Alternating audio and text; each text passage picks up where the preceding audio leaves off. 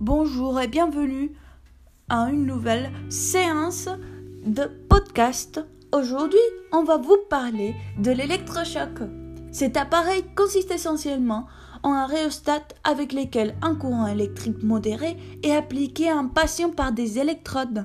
Cette thérapie connue sous le nom d'électroconvulsivothérapie ou SCT est utilisée pour le traitement des maladies mentales telles que la dépression aiguë et la schizophrénie lorsqu'il n'y a pas de résultats positifs avec l'utilisation de médicaments psychotropes.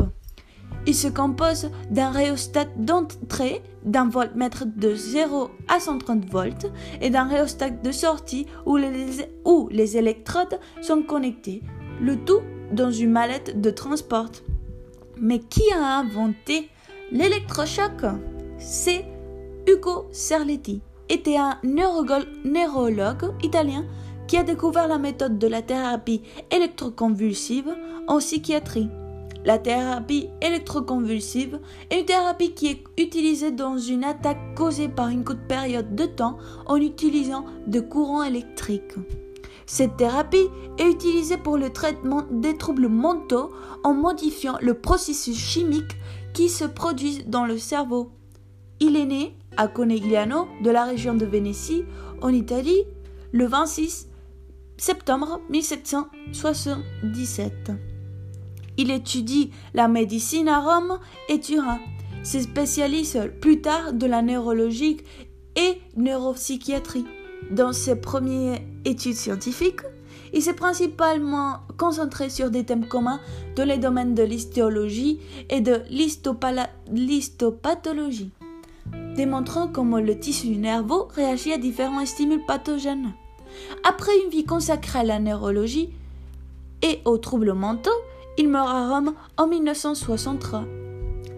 Mais l'appareil électrochoc, contrairement à ce que cela peut paraître, l'utilisation de cela est toujours valable dans certaines maladies mentales graves. Les attaques subies par la pratique d'électrochoc reposent plus sur des préjugés que sur la réalité. Un exemple. Personne ne remet en question l'utilisation du réanimateur comme méthode de déverrouillage d'un arrêt cardiaque. Au lieu de cela, l'utilisation d'électrochocs est attaquée quand c'est le moyen le plus efficace de traiter la schizophrénie sévère ou la dépression avec des idées suicidaires ou l'agitation de la dépression bipolaire. Les personnes ne souffrent pas du tout Ensuite, il ne se souvient plus de ce qui s'est passé. Les appareils modernes effectuent l'électrocéphalographie, ça veut dire une radiographie du cerveau, avant, pendant et après le passage du courant. Les impulsions du courant cessent dès que l'EEG atteint la cible définie. Les effets secondaires, sous forme de perte de mémoire, sont temporaires. L'utilisation des médicaments est plus dangereux.